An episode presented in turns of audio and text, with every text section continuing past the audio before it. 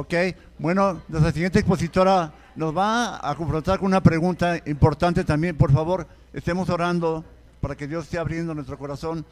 No se trata de que vengamos y escuchemos y que, que sigamos exactamente igual. O sea, se trata de que digamos, Dios, tócame, Dios, úsame, Dios, ayúdame a despertar de mi terrible comodidad en la que vivo, de mi terrible egoísmo en el que vivo, porque Dios nos llamó a ser luz, no para nosotros mismos, nos llamó a ser luz para salir y predicar el Evangelio, para salir y modelar el Evangelio, para salir y ser influencia para cambiar una vida para la gloria de Dios. Así que le voy a pedir a Gaby que pase para que continuemos con nuestra enseñanza. Hola, buenos días. Bueno, antes de iniciar con la pregunta 2, vamos a retomar un poquito lo que nos platicó Isaac en la pregunta 1. No sé si recuerdan cómo es que inicia la vida. ¿Recuerdan cómo inicia la vida? En el momento de la concepción. Exacto, perfecto. Eh, ahora, ¿qué es lo que nos hace diferentes como humanos? Hay cuatro valores que nos hacen diferentes como humanos y los lo comentó también Isaac. ¿Cuál es el primer valor que nos hace diferentes a la demás creación? El intrínseco, ¿cuál otro? Excepcional, equitativo y perfecto, muy bien. Ahora sí, pasemos a la pregunta 2. La pregunta 2 nos lleva a reflexionar.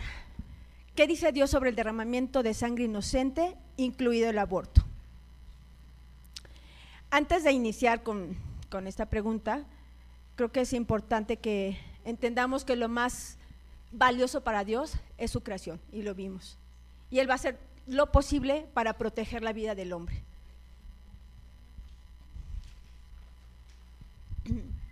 Cuando hablamos del, derramamiento de sangre inocente, viene implícito que hay un asesinato. ¿Qué es un asesinato? Quitarle la vida a una persona de manera injusta. Y es por eso que, si pasamos a, ok, es por eso que Dios se interesa en proteger la vida de aquello a lo que Él más ama, ¿no? Lo que más vale para Él. Por lo tanto, el derramamiento de sangre inocente eh, provoca en Dios una reacción, es una reacción de injusticia, ¿no? O sea, ¿qué está pasando? Injusticia en el mundo entero, injusticia en nuestro país, injusticia en la delegación en la que vivimos, vemos injusticia en la colonia en la que estamos y finalmente vemos injusticia incluso en nuestra propia familia. Pensando en esto, Dios nos quiere proteger y crea una ley moral. Eh, la siguiente. Crea una ley moral y dentro de esta ley moral se expresa de dos maneras, eh, una ley positiva y una ley negativa. La ley positiva viene en Levítico 19, versículo 18. Abran, sí. Ok, y aquí Dios nos está invitando a tomar una acción, que es amar a nuestro prójimo. Ahora vamos con la ley negativa en Éxodo 20:13, que es donde Dios nos muestra los mandamientos, y, y Éxodo 20:13 dice, no matarás. Esta es la ley negativa en donde Dios nos prohíbe matar, Dios nos prohíbe asesinar, quitarle la vida a alguien de manera injusta. Un ejemplo de ello viene en Deuteronomio 22:8, cuando dice, cuando edifiques casa nueva, harás pretil, o sea, harás un muro, una barda a tu terreno, para que no eches culpa de sangre sobre tu casa, si de él cayere alguno. Aquí vemos la protección de Dios. O sea, ¿qué tan importante es para Dios la vida de un ser humano que dice, ¿sabes qué? Pon protección para evitar alguna muerte, para evitar algún accidente. Pareciera algo tan sencillo, pero la verdad es que a Dios le interesamos como seres humanos. La siguiente, por favor. Ahora, ¿cómo reacciona Dios ante el derramamiento de sangre inocente? Evidentemente reacciona con enojo, ¿no? Nosotros somos el reflejo de Cristo. También deberíamos de reaccionar con enojo, con ira, cuando vemos una injusticia. En Génesis 4, del 8 al 9, eh, Normita, si me ayudas, por favor. Aquí la pregunta es, ¿Caín estaba obligado a cuidar a Abel? ¿Sí? ¿No? ¿Pero estaba obligado a cuidarlo? Sí, sí estaba obligado a cuidarlo. ¿Y qué, pasa aquí? Abel era su prójimo, y su prójimo más próximo, porque era su hermano. Exacto, y lo tenía que cuidar. Ahora bien, Dios, y bueno, al momento de que mata a Abel a Caín, hay derramamiento de sangre. Perdón, Caín Abel, hay derramamiento de sangre. Y esto provoca en Dios un, eh, ira, enojo. Cuando se derrama sangre, hay juicios de parte de Dios. Inmediatamente Dios manda juicios. ¿Por qué? Porque somos su especial tesoro. Somos eh, la creación que, lo está reflejando a Él. Y evidentemente Dios reacciona de esa manera. Eh, esta ilustración entre, entre eh, Caín y Abel nos muestra la realidad en donde, pues en el lugar en el que estamos viviendo actualmente. Sucede lo mismo, pero ahora en nuestra actualidad. Y Dios nos hace una pregunta así como se la hizo a Caín. ¿Dónde está Abel tu hermano? Eso es lo que le pregunta a Dios. ¿Dónde está Abel tu hermano? Dios nos hace la misma pregunta a nosotros y cambiamos el nombre. Claudia, ¿dónde está tu hija? ¿No? Tere, ¿dónde está tu nieta? Jesús, ¿dónde está tu esposa? O sea, Dios nos hace la misma pregunta a nosotros el día de hoy. ¿Dónde estábamos? ¿Dónde estabas cuando tu hija estaba abortando? ¿Dónde estabas cuando el amigo de tu hijo llevó a su novia a abortar? ¿Dónde estábamos? Dios nos hace la pregunta y nos confronta con eso. Eh, la siguiente, por favor. Eh, ¿Cuál fue la intencionalidad de Caín al matar a su hermano? ¿Qué quería lograr Caín con esto?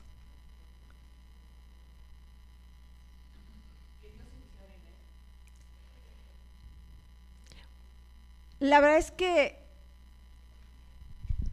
eh, el hecho de que Abel, Caín le quitara la vida Abel fue un hecho de injusticia y es por eso que Dios le enoja esto, le llena de ira. Y no es que haya sido un accidente, ¿no? Ah, bueno, le dio un golpecito para desmayarlo, ¿no? Le quitó la vida. Y para Dios es muy importante que cada uno de nosotros tengamos vida. Él es vida. Evidentemente no fue un accidente, ¿no? Fue algo intencional. ¿Quién es nuestro prójimo? ¿Quién es el que está más próximo a ti? En las familias, pues bueno, nuestra esposa, nuestro esposo, nuestros hijos, la colonia en la que vivimos, nuestros vecinos. Si eres un estudiante, pues tus compañeros. Eh, si estás trabajando en una oficina, tus compañeros de trabajo. Los hermanos en la iglesia con los que convivimos. en Lucas 10:25 se nos pone el ejemplo de la parábola del samaritano. Y, aquí vemos cómo Jesús va más allá de la definición de nuestro prójimo, porque e, efectivamente nuestro prójimo pues es el más próximo, pero Dios va más allá. Y, y cuando vemos esta parábola, Dios nos dice, es que tu prójimo es tu semejante, es el más próximo a ti, sí, sí es cierto, pero también es aquel que está padeciendo, que está teniendo una necesidad. El samaritano no conocía a este hombre que lo habían golpeado, no lo conocía. Pero eh, Dios lo, lo movió y ¿qué fue lo que hizo? Extendió su mano y se lo llevó y lo ayudó. Este es su prójimo también.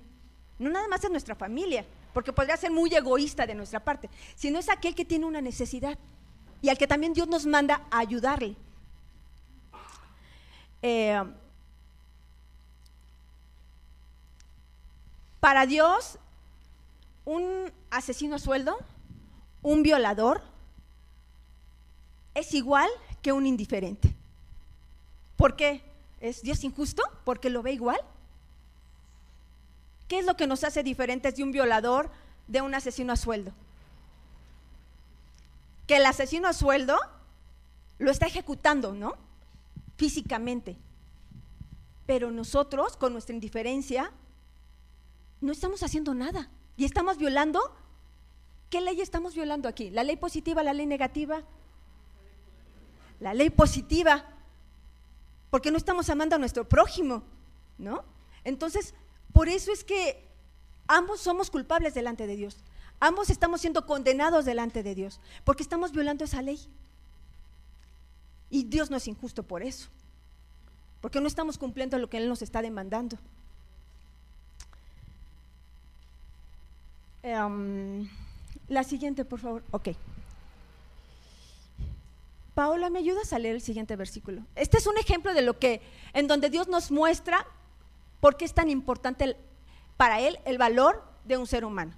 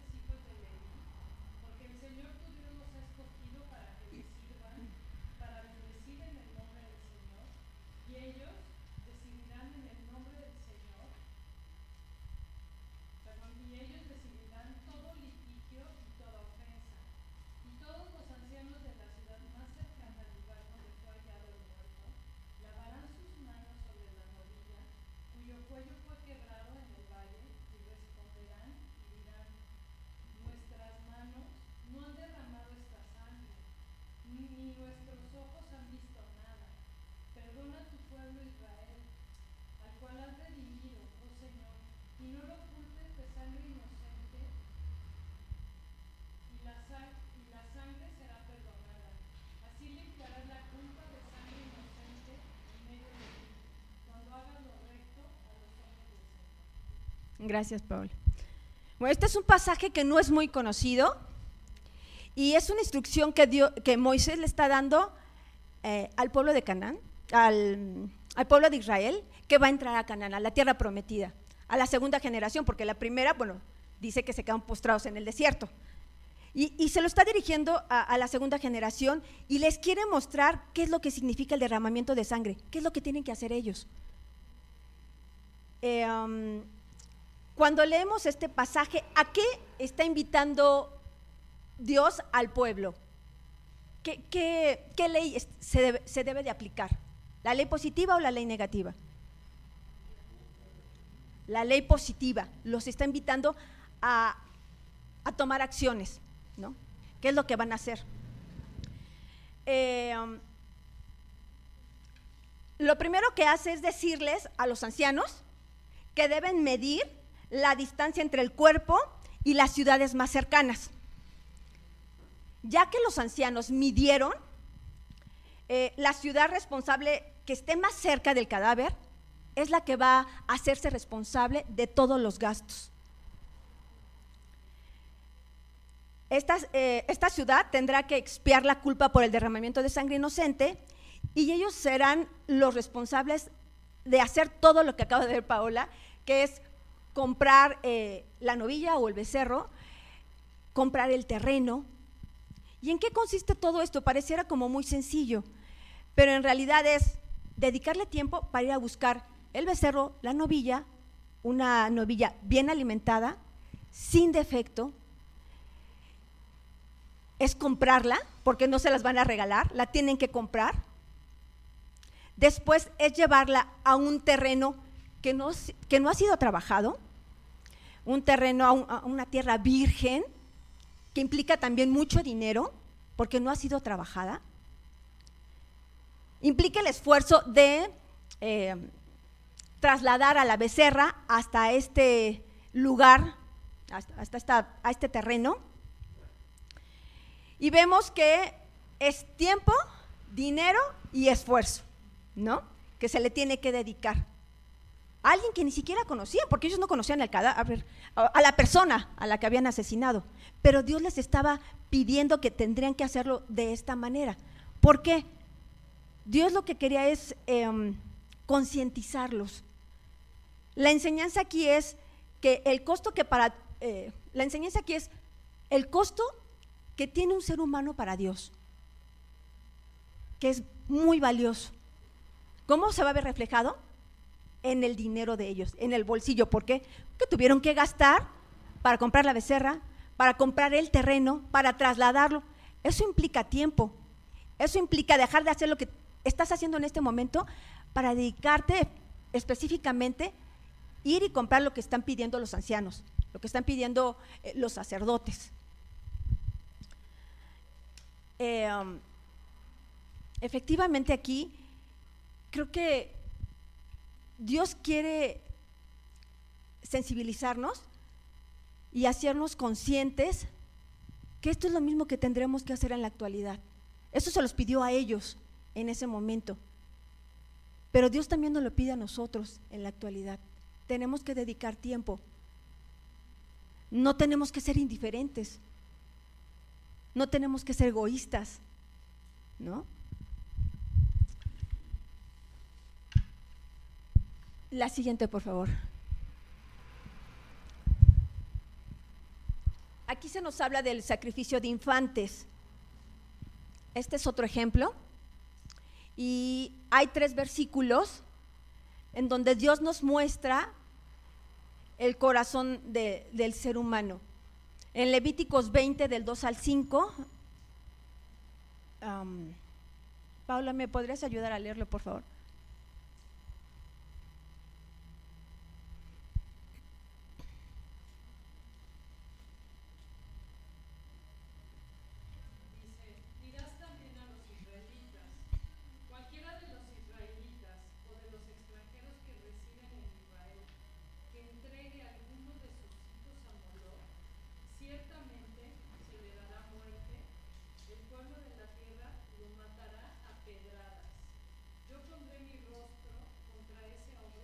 indignaré de entre su pueblo, porque ha entregado sus hijos a Moloch, contaminando así mi santuario y profanando mi santo nombre. Pero si el pueblo de la tierra cierra sus ojos con respecto a ese hombre, cuando él entregue a alguno de sus hijos a Moloch y no le da muerte, entonces yo mismo pondré mi rostro a ese hombre.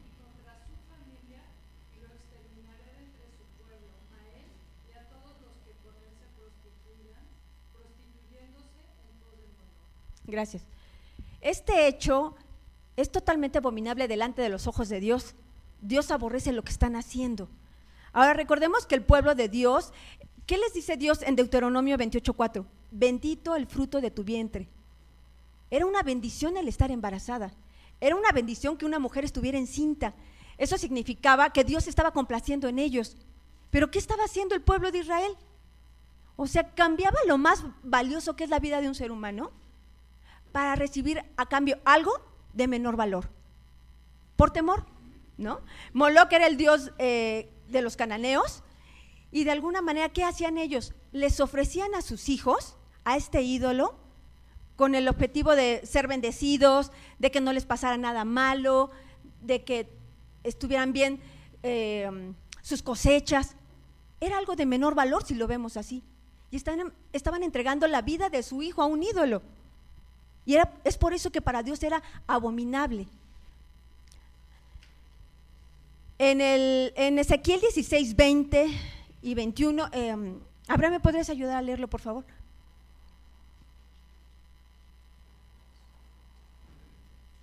Es Ezequiel. Sí, eh, dice ahí Jeremías, pero es Ezequiel, perdón.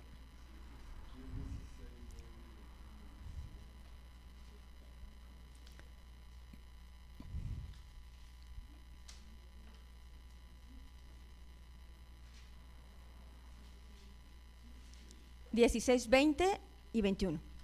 Tomaste además a tus hijos y a tus hijas que habías dado a luz para mí y se los sacrificaste como alimento. ¿Acaso eran poca cosa, eran poca cosa tus prostituciones para que mataras a mis hijos y se los ofrecieras a los ídolos, haciéndolos pasar por fuego? Gracias. Si, si pusimos atención al final dice mis hijos, Dios lo toma personal. están atacando directamente a, la descendencia de Dios. Los pequeños para Dios son como sus hijos. Entonces para Dios por eso es que era abominable.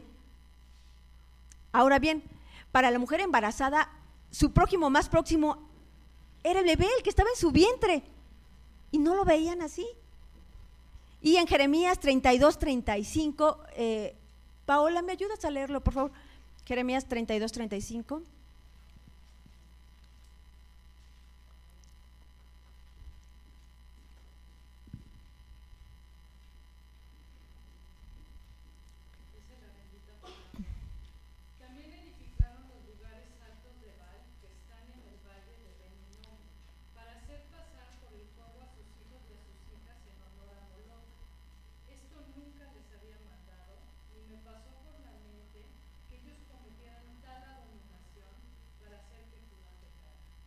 Gracias.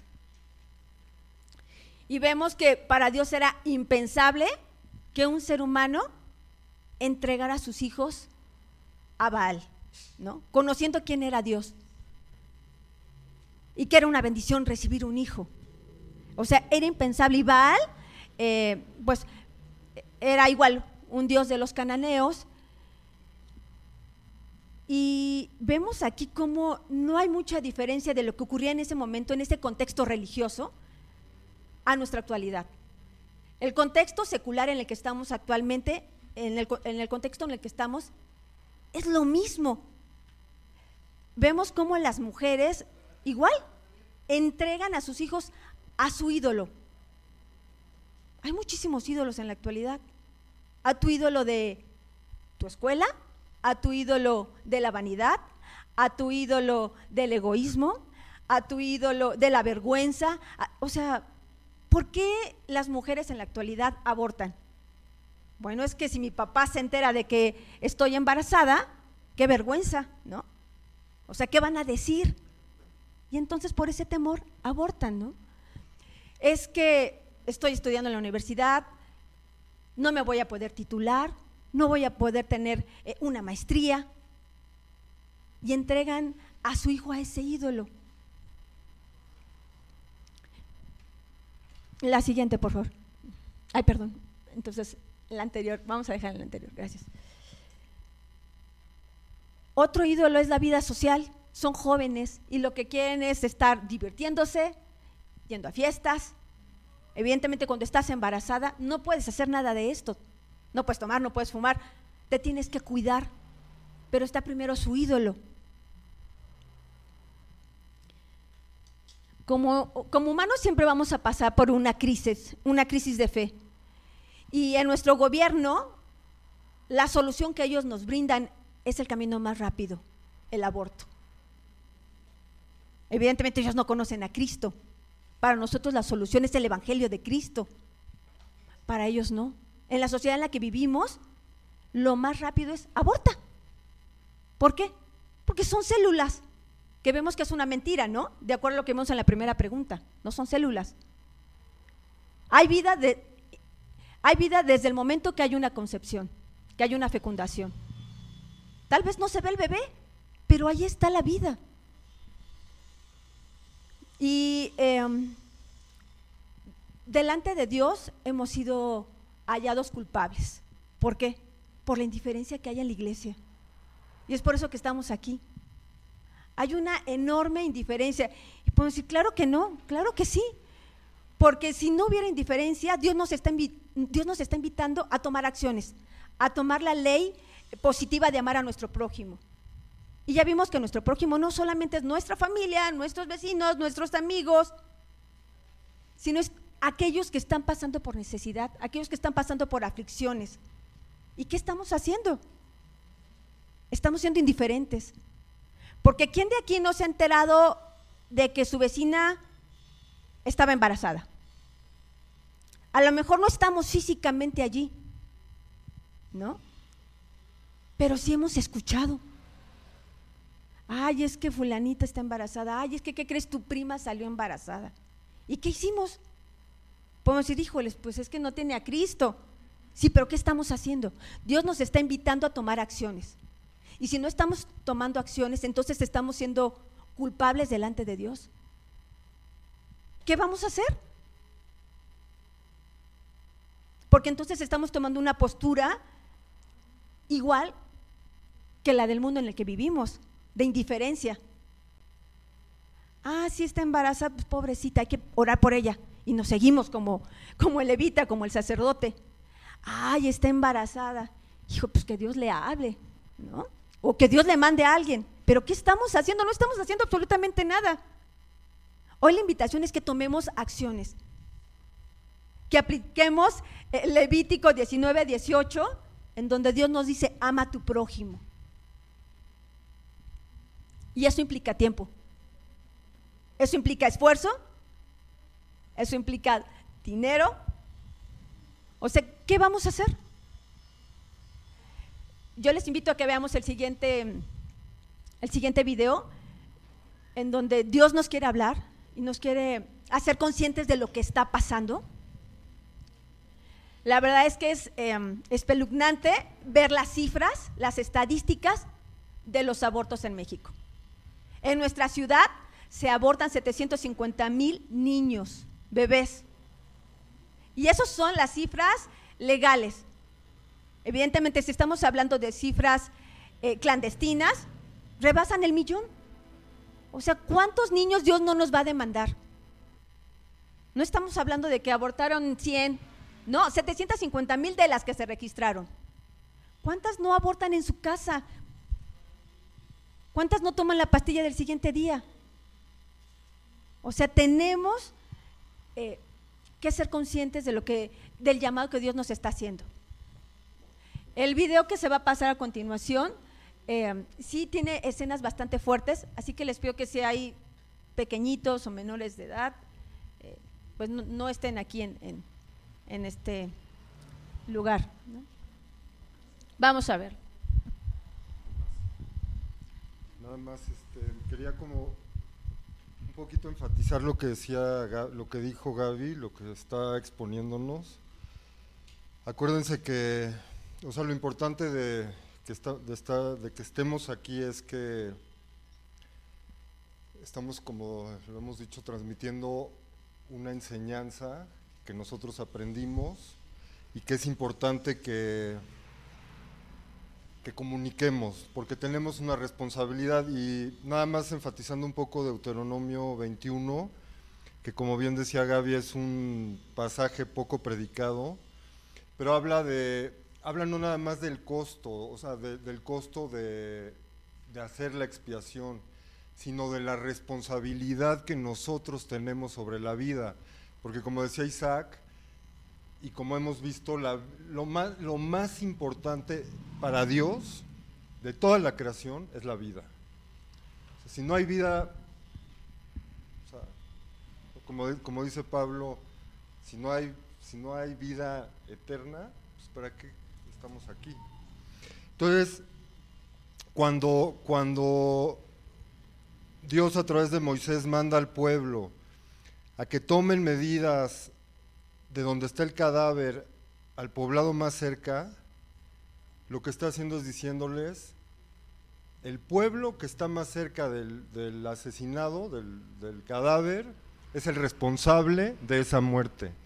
Y tienen que hacer algo al respecto. Entonces nada más, porque lo que vamos a ver, que ya se los dijo Gaby, es, es eso, es hacernos conscientes, no de, no de el costo económico o quizás hasta de tiempo, sino de la responsabilidad moral que tenemos en una ley que Dios a su pueblo le dio, que somos nosotros. A nosotros nos dio una responsabilidad moral Dios, y eso es lo que Dios pide, que la tomemos y actuemos en consecuencia. Entonces ahora sí,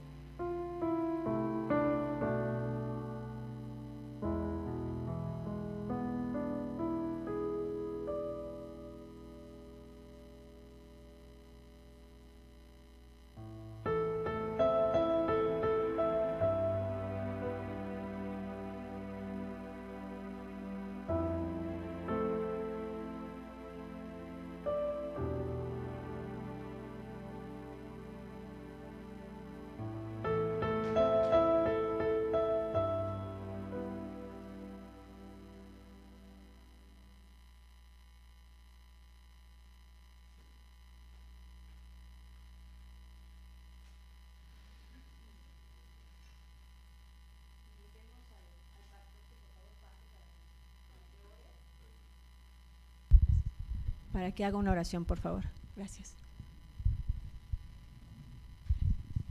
Gracias, Gaby. Qué tremendo, ¿verdad?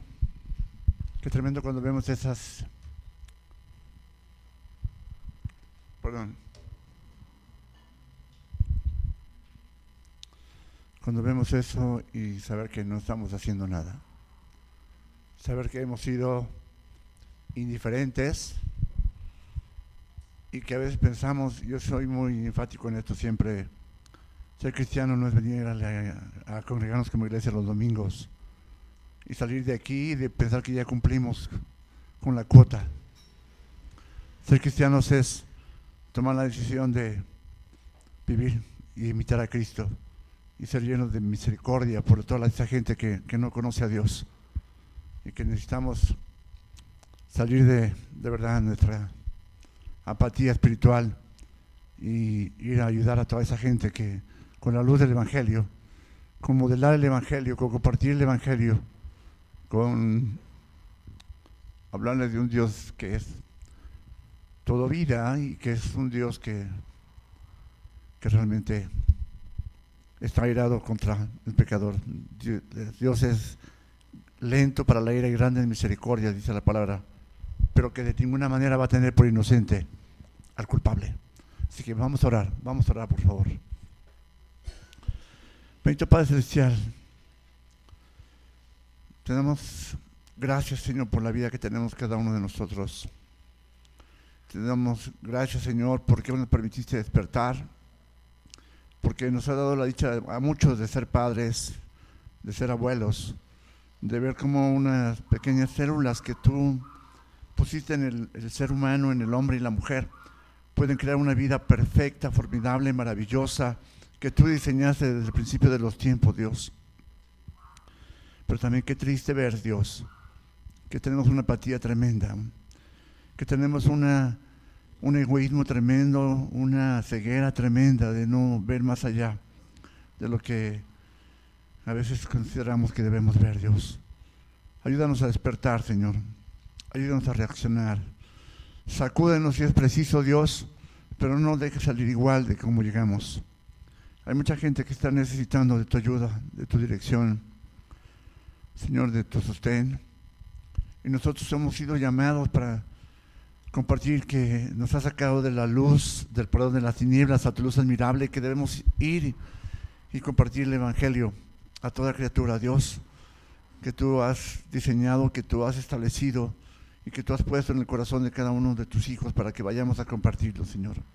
No para guardárnoslo, sino para compartirlo. Ayúdanos a tener carga por estas personas, Dios. Las cifras son espantosas, las cifras son terribles, Dios, y, nosotros no estamos haciendo literalmente nada.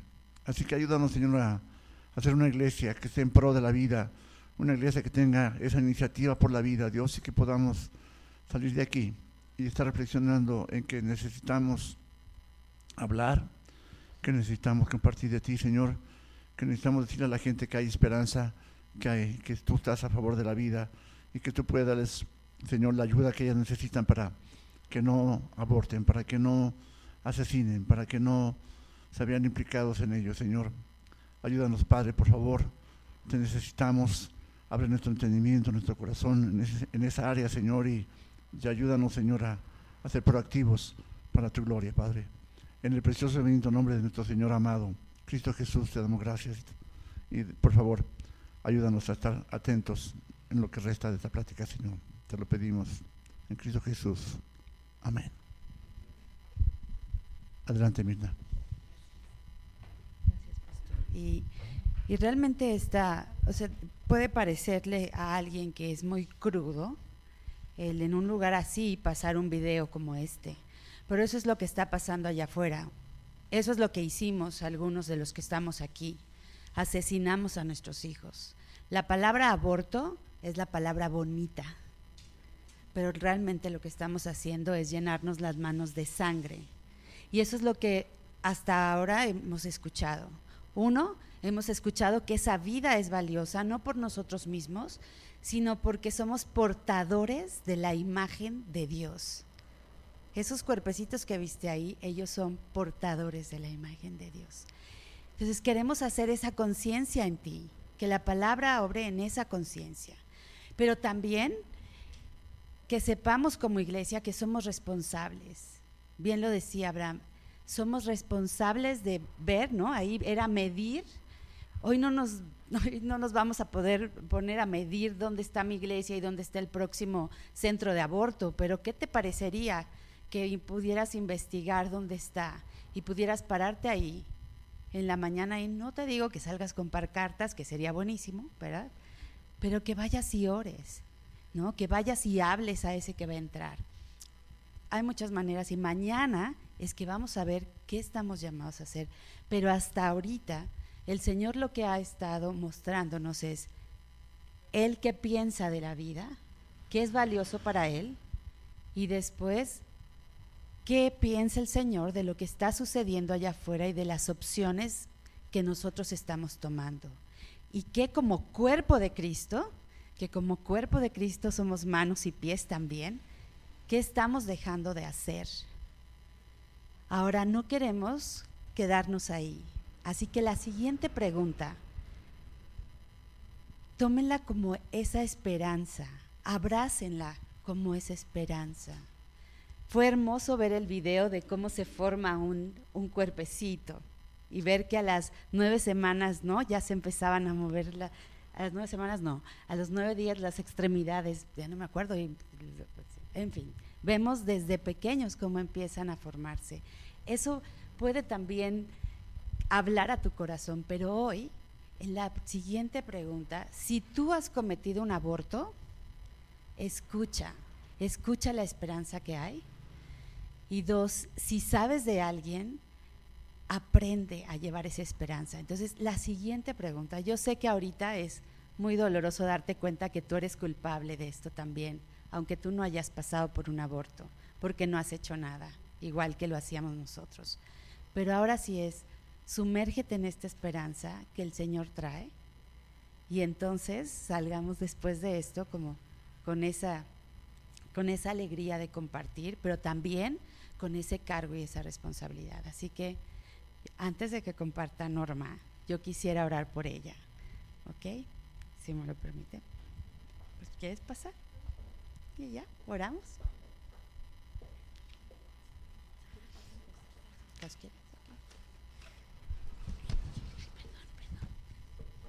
Pues, Señor y Dios nuestro, gracias Padre porque porque tú eres bueno al revelarnos la verdad, Señor, al confrontarnos con nuestro pecado, pero también, Señor, a traer tu verdad y decirnos que hay esperanza para todo aquel que haya caminado y hecho, Señor, lo contrario a tu palabra. Así que hoy, Señor, venimos aquí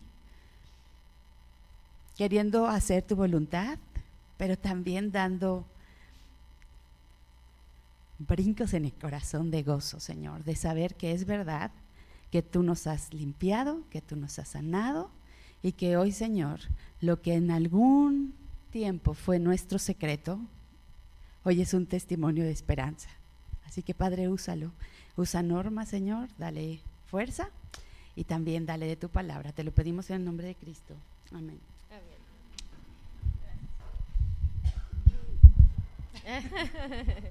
Gracias.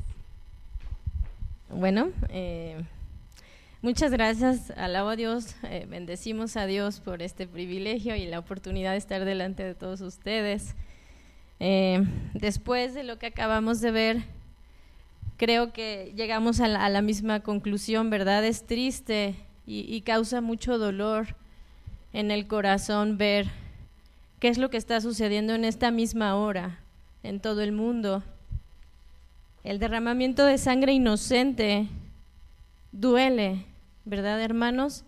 Es real, causa, causa un dolor en nuestro corazón y, y es verdad, nos podríamos quedar mucho tiempo ahí, podríamos simplemente eh, dolernos constantemente por, por pensar y traer a nuestra memoria, ya sea que hayamos participado o no, ¿verdad?, de estos actos.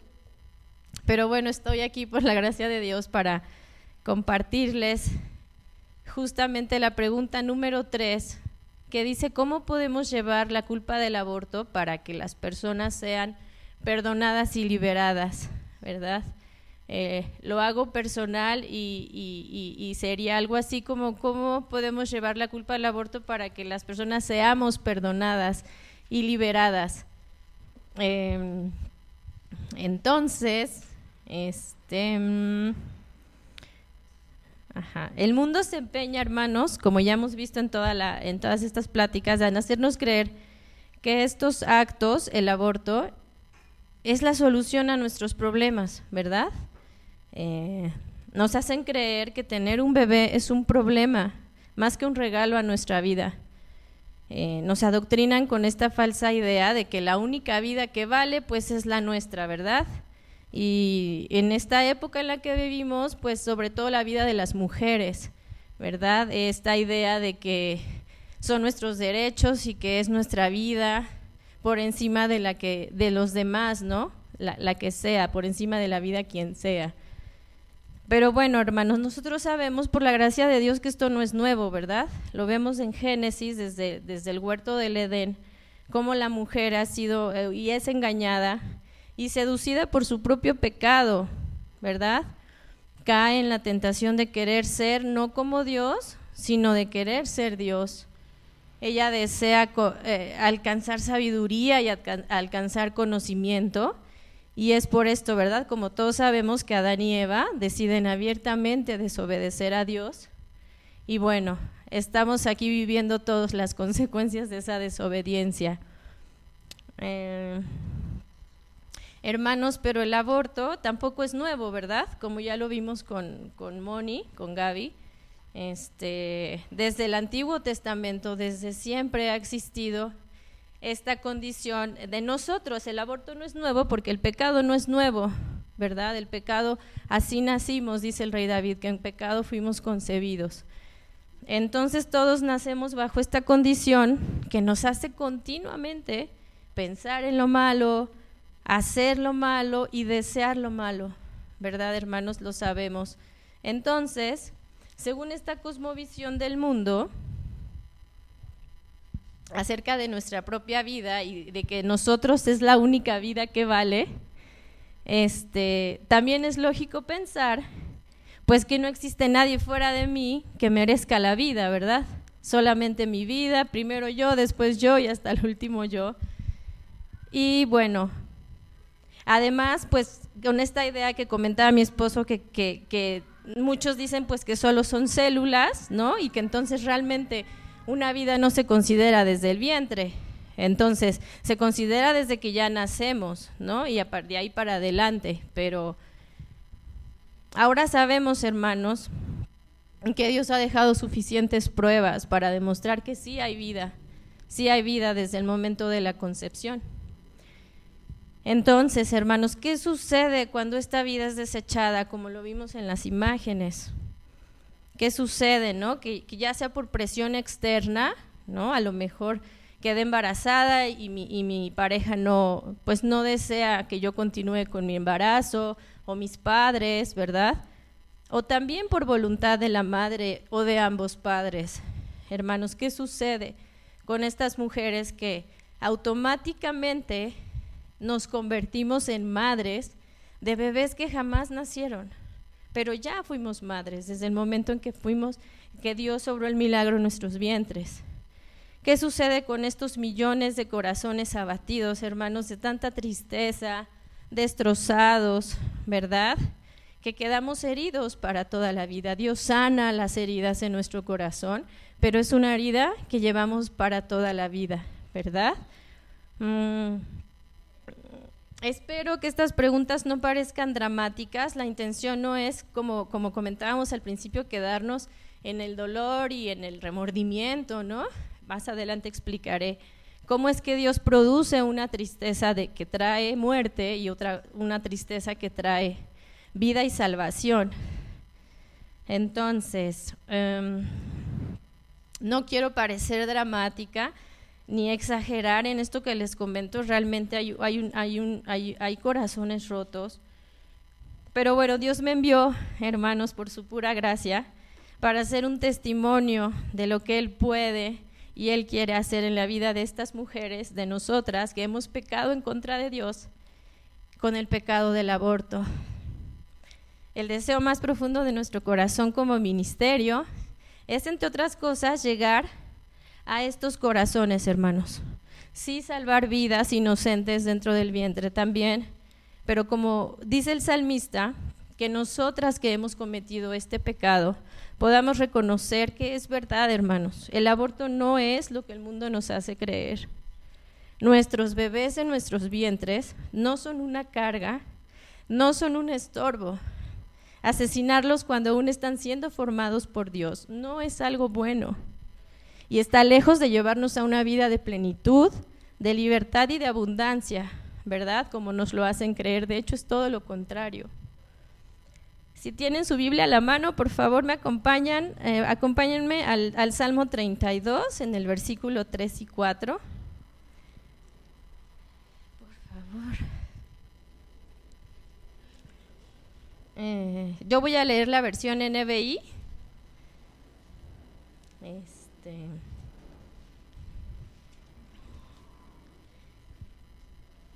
Ok, dice, mientras guardé silencio, ¿Ya están ahí la mayoría? Sí. Mientras guardé silencio, mis huesos se fueron consumiendo por gemir de todo el día. Mi fuerza se fue debilitando como al calor del verano, porque día y noche tu mano pesaba sobre mí. Y hermanos, así es como se siente un aborto todo nuestro espíritu, hermanos, todo nuestro corazón, nuestra mente se van consumiendo, se van desvaneciendo mientras guardamos silencio. Algo muy importante aquí, ¿verdad? Dice el salmista, mientras guardé silencio, mis huesos se fueron consumiendo. Eh, en mi caso, eh, el aborto sucedió durante mi primer semestre de la carrera eh, como comentaba Moni, ¿verdad? Yo vivía una vida, bueno, no, eso no lo comentó Moni, pero que estaba en, mi carrera y vivía una vida. No sé si han escuchado una alabanza para niños que dice que vivía un hombrecito chueco que tenía una vida chueca y andaba en un camino chueco. Y un día el hombrecito chueco, la Biblia encontró, y entonces todo lo que era chueco Jesús lo transformó bueno, a grandes rasgos, ¿no? Yo vivía una vida de fornicación, de adulterio, de engaño, vanidad, ¿verdad? Mi ídolo, pues era yo misma. Creía que me aguardaba un futuro maravilloso, como comentaba Moni, eso sí lo comentaba, porque terminaría mi carrera, trabajaría, viajaría, conocería mucha gente de todo el mundo y disfrutaría, ¿verdad?, de, vivir solo para mí y mis deseos. Para mí era todo, era todo lo que podía hacer y era lo mejor que podía hacer, era la vida que se supone que tenía que vivir, ¿verdad? Porque pues así es, la idea en la que estamos viviendo. Pero bueno, como sabemos, hermanos, como dice la escritura, ¿verdad? El corazón siendo lo más perverso y lo más engañoso, Ahora mismo, pues ninguna de estas cosas me parece que sean dignas, ¿verdad? Ni siquiera de ser contadas. Pero bueno, esta era mi vida sin el Señor. Esta era la mujer que no sabía que había una vida de verdadera abundancia. Como les comentaba, cursaba mi primer año de universidad cuando descubrí que estaba embarazada. Lo primero que recuerdo fue haber experimentado mucha angustia, mucho temor precisamente de que mis planes fueran arruinados, ¿verdad? Yo estaba en esa, en esa mentalidad. Mi pecado, hermanos, me impidió ver el regalo tan maravilloso que Dios había puesto en mis manos. Hasta ese momento me parecía que estaba en serios problemas. De verdad lo creía, hermanos. Y bueno, pues lo lógico era ver, ¿verdad?, de qué manera iba a solucionarlo. Inmediatamente le conté al, que era mi pareja en ese momento Y él no mostró como una felicidad radiante, pero tampoco lo rechazó, tampoco le pareció que era lo peor como para continuar. De hecho, hermanos, él sí quería, él sí deseaba tener a nuestro hijo. En mi caso fui yo la que no estaba segura de querer renunciar a mis planes por seguir el deseo de mi pareja, ¿verdad? Y es aquí donde aprovecho, hermanos, para compartirles que el pecado del aborto no solo afecta a las mujeres, por ser nosotras las que llevamos al bebé en nuestros vientres, también Hermanos, existen hombres que sufren porque saben, ¿verdad? Que aunque ellos hubieran deseado tener a sus hijos, pues no podían hacer mucho en realidad por continuar, ¿no? Si, su, si su pareja en ese momento, como fue en mi caso, pues no lo deseaba. Así que este ministerio, hermanos, también va dirigido a estos hombres. También ellos son valiosos a los ojos de Dios.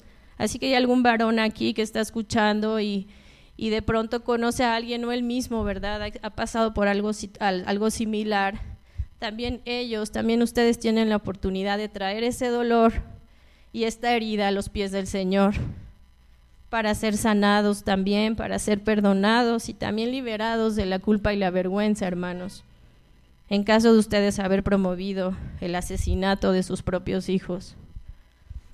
Entonces, hermanos, continuando con la historia de la gracia de Dios, porque es una historia de gracia, de gracia en, mi vida, de su precioso evangelio que llegó y resplandeció en mi corazón, ¿verdad? Les comparto que he sido bendecida por tener una relación de confianza con mis padres. Y bueno, ellos no solo se enteraron de lo que yo estaba viviendo, de mi embarazo, sino que igualmente en su incredulidad y por ignorancia mis papás también apoyaron mi decisión de no tener a mi bebé, e incluso de llevarme con las personas que, que me intervinieron. Ellos estudiaron enfermería y sabían de lo que se trataba este procedimiento, pero tristemente, hermanos, lamentablemente ellos también decidieron abortar a sus propios hijos.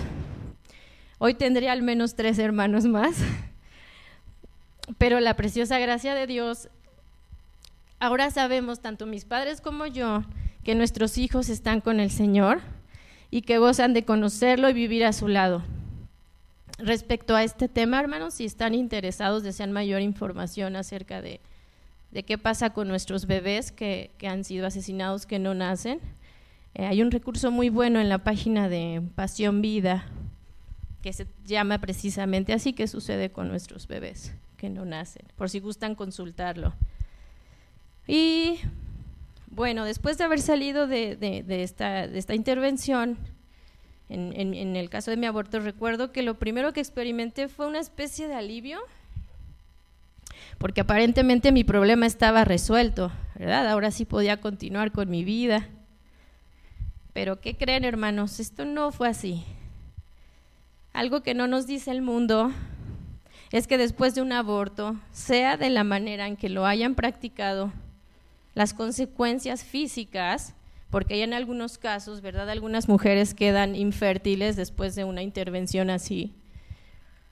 No solamente son físicas las consecuencias, sino también pueden, este, son emocionales, hermanos, son, como les comentaba, pues queda, ¿no? Una herida y esa herida puede ser devastadora, ¿no? También hay algunas mujeres que, que pues no pueden soportar el peso de esa culpa y de esa vergüenza por lo que han hecho.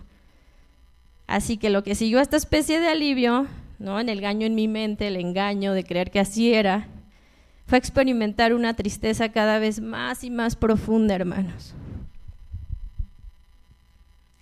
Es aquí donde les digo lo de la tristeza. La palabra de Dios dice en Segunda de Corintios, también si me pueden acompañar, por favor, el capítulo 7 versículo 10.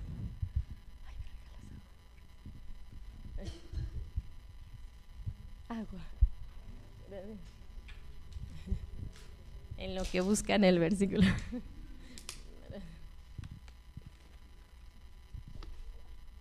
Gracias, gracias, hermano.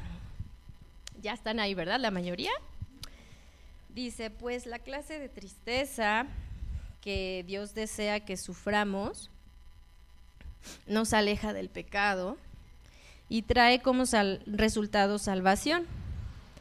No hay que lamentarse por esa clase de tristeza, pero la tristeza del mundo, a la cual le falta arrepentimiento, resulta en muerte espiritual.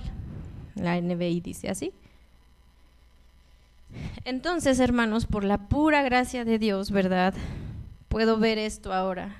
Ahora puedo ver que las consecuencias que vivimos después de un aborto, hermanos, no nos acercan a Dios, no nos alejan del pecado, al contrario, hermanos, nos hunden en él. Platicaba con una hermana cómo es que dentro de la iglesia, ¿verdad? Porque esto sucede tristemente dentro de la iglesia. Eh, alguien que se entera que está embarazada y pues por vergüenza o lo que, lo que ustedes gusten, pues se alejan de la iglesia. Entonces ahí se demuestra que no nos acerca a Dios, ¿no? Al contrario, nos aleja. Entonces, ¿por qué es esto? La misma palabra de Dios dice, ¿por qué es esto? Porque a esta tristeza le falta arrepentimiento, ¿verdad? Eso dice. Entonces, hermanos, de manera personal, si de manera natural esta, esta tristeza me llevó a refugiarme en una vida de alcoholismo y de promiscuidad, promiscuidad sexual. Como dice el salmista, al que leímos al principio en el Salmo 32, mi fuerza se iba debilitando, mi gemir todos los días, porque la mano del Señor pesaba sobre mí. La culpa y la vergüenza por lo que había hecho fueron llevándome a una vida insoportable para vivir. Nada que ver con lo que el mundo me había prometido que sucedería. Ay, me regalan un poquito de papel. no traje para estar. Ay, mil gracias, mil gracias. Gracias. Espérenme tantito, ¿eh?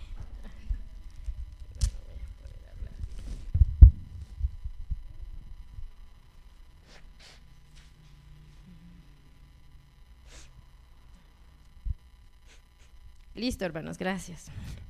Entonces, así transcurrieron siete años, siete años después de mi aborto. Fueron los siete años más horribles de toda mi vida. Eh, verdaderamente creo que vivir alejados de la presencia del Señor, sin esa comunión con Él, es la vida insoportable, es, es horrible estar lejos de la presencia del Señor. Por eso lo alabamos, por eso lo adoramos, porque tuvo gracia de mirarnos a nosotros, ¿verdad? Y de acercarnos a Él. Entonces, hermanos, cuando pasaron estos siete años, ah, hubo un día ¿verdad? Que nunca voy a olvidar, un 30 de marzo del 2011, eh, recuerdo que, el Señor me llevó a ese punto, ¿verdad? De, quebrantarme, de literalmente quedar tirada en el suelo, suplicante por, por, por su perdón y por su misericordia. Él ya se había manifestado a mi vida, ya me habían predicado el Evangelio incluso antes de que yo cometiera mi aborto. Pero bueno, aún en eso creo que Dios estaba en el control de lo que yo estaba pasando, de lo que Él sabía que iba a vivir. Y aún así, hermanos, en ese punto, en ese, en ese instante, su Espíritu, ¿verdad? El Espíritu Santo me llevó a decir, no que en ese momento lo dijera porque yo no, no conocía mucho la escritura todavía, pero leyendo el Salmo del Rey David, si me acompañan al Salmo 51, 1, 4, del 1 al 4 por favor.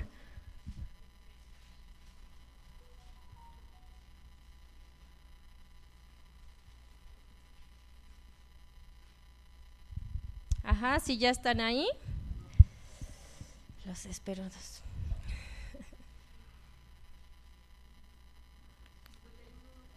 Ajá, versículos 1 al 4.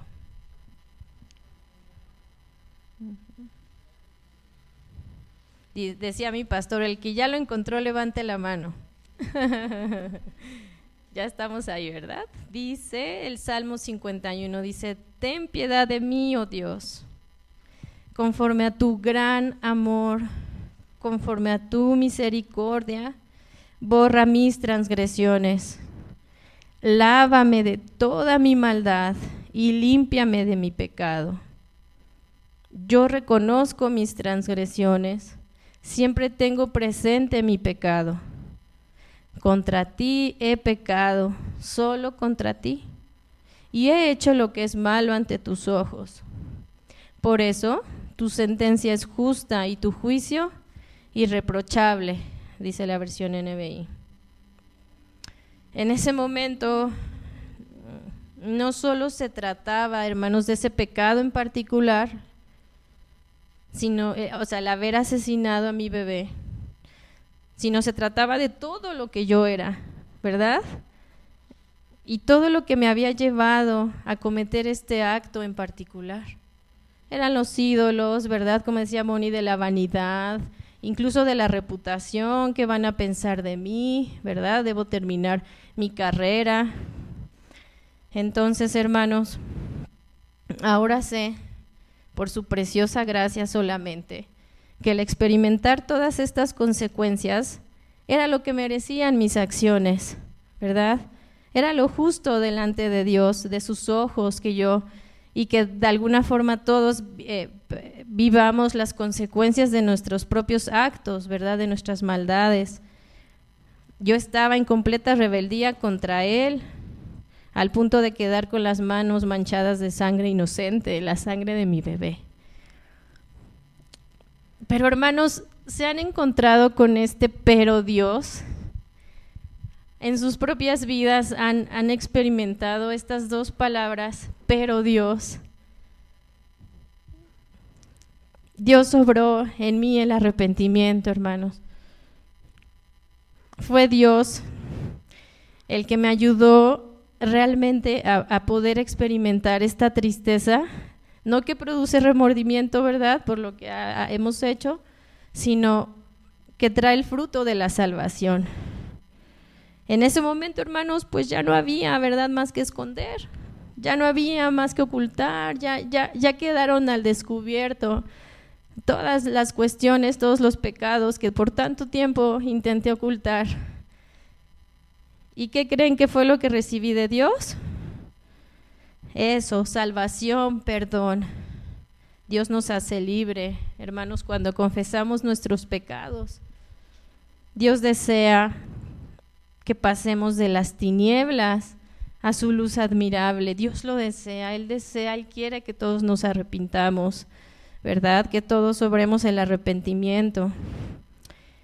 Y esto es lo que queremos compartirles, hermanos, como ministerio, como ya lo hemos dicho, este entrenamiento, eh, el poder llevar la gracia del Evangelio a la culpa por el aborto. El llamado que Dios ha puesto en nuestro corazón, como, como estamos ahorita reunidos, pues es comenzar por la iglesia, hermanos por ustedes, por, nuestros hermanos que están dolidos por este pecado también, que están siendo esclavos de este pecado.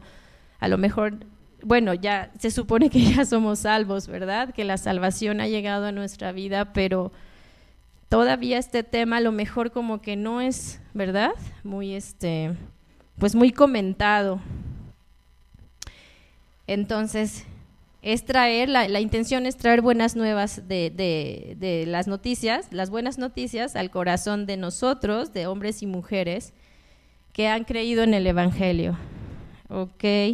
No sabemos qué porcentaje de los que estamos aquí hoy. Eso es muy personal de cada uno de ustedes, hermanos, cada quien en su propio corazón, ¿verdad? Si se sienten identificados o conocen a alguien que, que ha experimentado algo parecido eh, Dios tiene una multiforme gracia, ¿verdad? Para todos. Y estoy convencida que aunque hayas pasado, no tienes que pasar, no te tuvo que pasar lo mismo que te estoy comentando, ¿verdad? Pero sabemos que, que sí hay un porcentaje considerable, sí como veíamos, hay muchos aquí responsables de este derramamiento de sangre inocente de este pecado que hemos cometido contra Dios y contra nuestros hijos, nuestros propios hijos.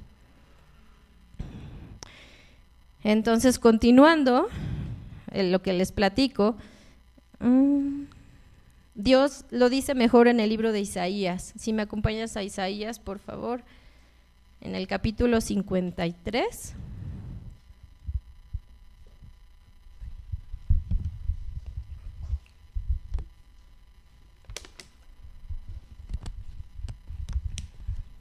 En el versículo 5.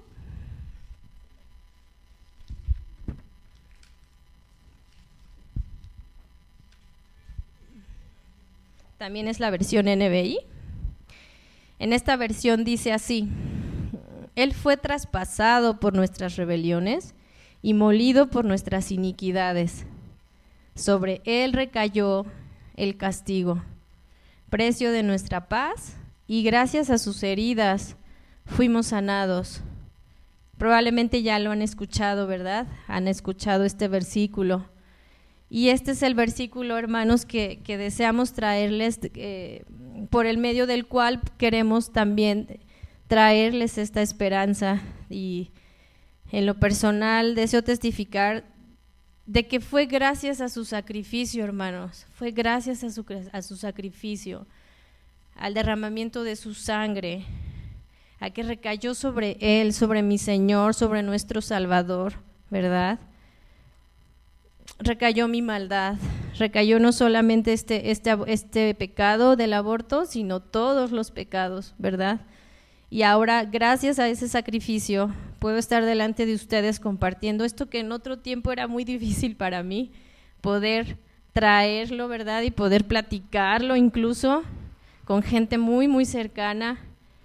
Entonces, pero volviendo a ese día en el que Dios me alcanzó, recuerdo que ese momento, en ese momento no es como que ya yo, yo comprendí todo el proceso de la salvación, ¿verdad? Y cómo Jesús había pagado por mis pecados. En ese momento no lo sabía y tampoco es que ahorita lo entienda, pero este, en ese momento, hermano, sabía que había alguien que podía amarme a pesar de quién era las primeras palabras que escuché de parte de Dios, de verdad se los prometo, hermanos, Dios sabe que no miento, es que fueron yo te amo, toma mi mano, porque evidentemente pues estaba, ¿verdad? Perdida completamente.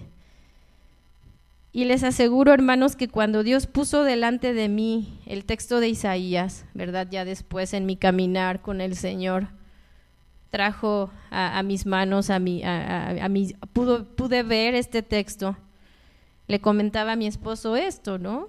¿Cómo es posible? ¿Cómo, es posible? ¿Cómo, cómo, es que él pagó el castigo que yo merecía sufrir? ¿Cómo sucede esto? O sea, todos merecemos sufrir por las consecuencias de, las consecuencias de nuestros pecados, ¿verdad? Y, y había un dolor, hermanos, en mi corazón como de, pero él era inocente él no tenía pecado, él, él, lo sufrió por alguien como yo. No sé si te ha pasado, ¿no? Y también a lo mejor tenemos ese riesgo de quedarnos ahí, ¿no? Conmiserándonos, porque como a mí, porque, o sea, no se trata de nosotros, ahora lo sé. También eso es bastante liberador, que se trate de su gloria, que se trate de su sacrificio en la cruz. Y mi esposo, pues, gentilmente, ¿no? Como, como es él, identificándose también en este sentir. Eh, pues me dijo, es posible abrazarlo por fe, ¿no? Nuestra mente no puede entender cómo, cómo se obra ese intercambio, pero tampoco necesitamos hacerlo, hermanos, tampoco necesitamos, Dios no nos pide, ¿verdad?, que, que entendamos cómo fue que Él dio su vida en este intercambio, sino que lo creamos. Ese es el regalo de la fe, hermanos, que estoy segura que, ustedes tienen el día de hoy. El hecho de saber que todos sus pecados han sido pagados en la cruz del Calvario, que ya no hay condenación para ustedes si están en Cristo Jesús. Así que bueno, mm, el proceso, su proceso, eh, en especial en mi vida, y de restauración y sanación por mi aborto, considero que comenzó en ese momento y esto fue de lo primero que me convenció. Él fue golpeado, hermanos. Él fue herido por mis rebeliones. Él cargó en su cuerpo con todo el peso de la justa ira de Dios que yo debía llevar. Así que después de esta convicción, Dios me ha hecho saber, hermanos, como dije antes, que ya no hay condenación, ya estoy en Cristo Jesús. Él ha comenzado incluso a limpiar mi conciencia y me ha dado una nueva vida y una nueva identidad en Él. Como dice Efesios 1.7, si gustan ya no vayan ahí, por la muerte de Cristo en la cruz, Dios perdonó nuestros pecados y nos liberó de toda culpa no dice de una poca culpa, ¿verdad? No dice solo de la culpa de la mentira o la culpa de, del engaño, ¿verdad? De toda culpa. Esta culpa incluye también la culpa por el aborto, hermanos. También la incluye. Dice Efesios 1.7, esto lo hizo por su inmenso amor, por su gran sabiduría y conocimiento. Así que también como dice el rey David en el Salmo 32.5, en el versículo 5, se acuerda, ¿no? Que David había dicho que mientras callé enmudecieron mis huesos, ¿verdad? Eso leímos en el 3 y 4. Pero ¿qué pasa en el, en el versículo 5? Dice el rey David, finalmente te confesé todos mis pecados y ya no intenté ocultar mi culpa. Me dije, le confesaré mis rebeliones al Señor. ¿Y qué dice? Y tú me perdonaste. Toda mi culpa desapareció. ¿Verdad? Tú me perdonaste, hermanos. Eh, esas dos palabras, bueno, esas tres palabras, son liberadoras, ¿no les parece, hermanos? para cualquier pecado, pero este en especial del que estamos hablando hoy, después de ver estas imágenes tan, tan fuertes, ¿verdad? Tan sensibles, les confieso por, mucho tiempo, ¿verdad? Yo no había visto cómo se realizaba un aborto, hermanos. Yo no lo había visto hasta que comenzamos a servir en este ministerio, cuando Passion Life fue a nuestra iglesia. Y en ese momento, aún ya siendo salva, ¿verdad? Aún habiendo recibido la salvación, el perdón de Dios, dije, ¿qué hice? ¿Qué permití que hicieran, no? Pero nuevamente, es decirle a nuestro corazón y a nuestra mente, decirle, ya todo está pagado, ya está perdonado en Cristo Jesús. Hay salvación, ¿verdad? Mm, no puedo comprenderlo, hermanos, pero lo creo con todo mi corazón les puedo eh, decir con la plena convicción de que Dios ha perdonado ese pecado, ha, perdonado todos mis pecados. Él ha borrado, hermanos, por su gracia, la culpa de, de mi cuenta, la culpa y la vergüenza con la que viví durante muchos años. Su gracia me alcanzó, hermanos, y por eso estoy aquí, porque el proceso de restauración para una herida, para un proceso después del aborto, incluye que Dios nos va limpiando, hermanos. O sea, no es automático tampoco, ¿verdad? Es un proceso en el que Dios va limpiando, va purificando por medio de su Espíritu Santo, como sabemos, ¿verdad? Y a través de su palabra, va limpiando nuestra mente, va, va limpiando nuestro corazón. Eh, la sangre inocente del Cordero el derramamiento de su sangre, hermanos. ¿Se dan cuenta? O sea, por un lado es el derramamiento de la sangre inocente de nuestros bebés que están en el vientre, pero Jesús derramó su sangre también inocente en la cruz del Calvario. Lo que antes nos condenaba por lo que habíamos hecho, porque era lo justo, ahora nos ofrece salvación, nos ofrece perdón, nos ofrece libertad, hermanos, nos ofrece esperanza, ¿verdad? Jesús es nuestra esperanza viva. Tenemos un Dios vivo y por esa vida nosotros también tenemos vida y nuestros bebés están en el cielo nuevamente con el Señor. Ya no hay más culpa, ya, ya, ya no hay por qué cargar con, con esta culpa y esta vergüenza en nuestro corazón. Esta este derramamiento de su sangre, hermanos, también purifica nuestra conciencia, ¿verdad? Ya, ya nuestras vidas, que antes estaban en esclavitud, que estaban ocultas, que vivían en tinieblas, ¿verdad? Estábamos sin que, como, como cuando Adán y Eva pecaron y Dios les, ¿dónde estás, no? Pues no queremos ni siquiera que Dios nos voltee a ver porque pues sabemos, Dios nos ha dado esa conciencia de que hemos hecho lo malo Pero nuevamente, gracias a su preciosa sangre que nos purifica de, de esta manera de vivir, que, que nos da una, como dice mi esposo en Romanos, ¿verdad? Él va transformando nuestro, nuestro entendimiento y va purificando nuestros propios deseos carnales. Entonces, ahora sí, ahora sí, hermanos, podemos vivir vidas plenas y en abundancia espiritual. Esta es la vida que Dios, que Jesús por medio de su sacrificio nos está ofreciendo. Hay esperanza, hay ánimo. Como dice Hebreos en el capítulo 9, versículo 14,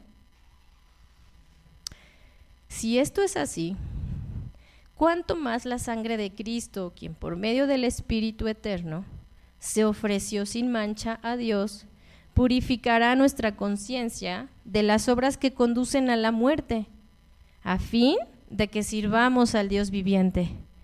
Ya no tenemos que vivir esclavas de nuestras propias pasiones, de nuestros propios deseos, ¿verdad? Ya, ya, ya Dios nos ofrece vivir vidas y hacer obras de justicia que, que glorifican a Dios. Estas obras, hermanos, sí traen una vida abundante, traen honra, traen gloria a Dios. ¿Por qué, hermanos? Pues por su obediencia en la cruz, ¿verdad? Porque ahora nosotros sabemos y podemos responder a esa gracia. Con toda la gratitud, hermanos, y la alabanza a Dios, puedo compartirles que después de ser una mujer que no deseaba ser madre, ¿verdad? Al punto de asesinar a su propio hijo, por la sangre de Cristo, por su justicia imputada a mi cuenta, Ahora soy una mujer que abraza la maternidad, que agradece a Dios por el privilegio de servirlo de esta manera y disfruta plenitud del llamado que me fue dado desde que tenía 18 años. Yo fui madre a los 18 años. Y por eso es un testimonio de esperanza, porque les quiero compartir una foto de nuestra familia. Esos son nuestros cuatro chicos. Eh, Dios nos dio el regalo de tener puros varones, mucha rudeza, mucha testosterona en casa. Ah, son obras dignas de, de, alabanza a Dios porque en otro tiempo, hermanos, eso no pensaba, ¿no? Yo no deseaba esa vida.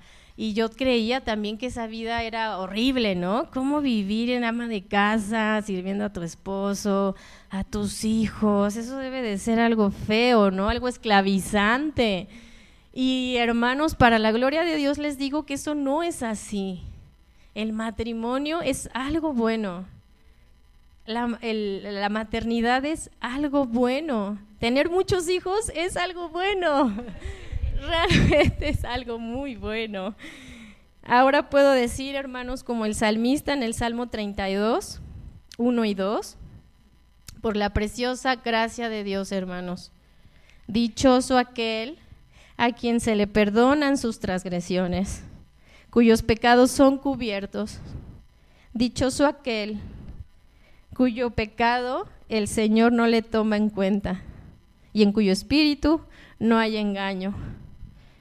Somos verdaderamente dichosos, hermanos. Podemos alcanzar esa dicha por la sangre de Jesús. Podemos estar delante de Él y ya no sentir vergüenza, ya no sentir culpa, porque Él ha pagado el precio por nuestra libertad. Y Él trae esperanza para todo aquel que cree.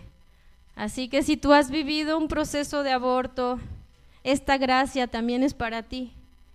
Esta gracia que te salva, que te, que te purifica, también es para ti. Solo necesitas confesarlo, arrepentirte, ¿verdad? Y creer por fe que Dios tiene una vida distinta para ti. Gracias, hermanos. Gracias por su atención.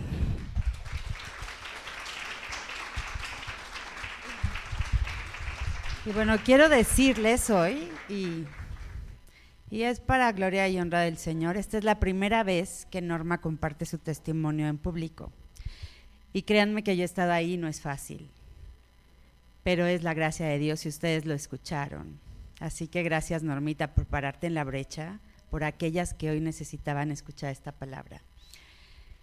Y bueno, nosotros como ministerio tenemos también este, este llamado y tenemos esta herramienta de tener retiros y estudios para mujeres que han pasado por el aborto y también pronto para hombres.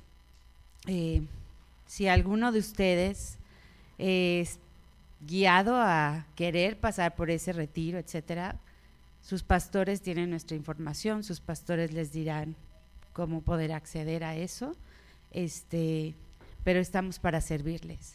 Eh, es, es algo que el Señor está obrando, no somos expertos, pero somos de esas vasijas inútiles que el Señor se ha placido en usar. Entonces estamos para servir al cuerpo del Señor.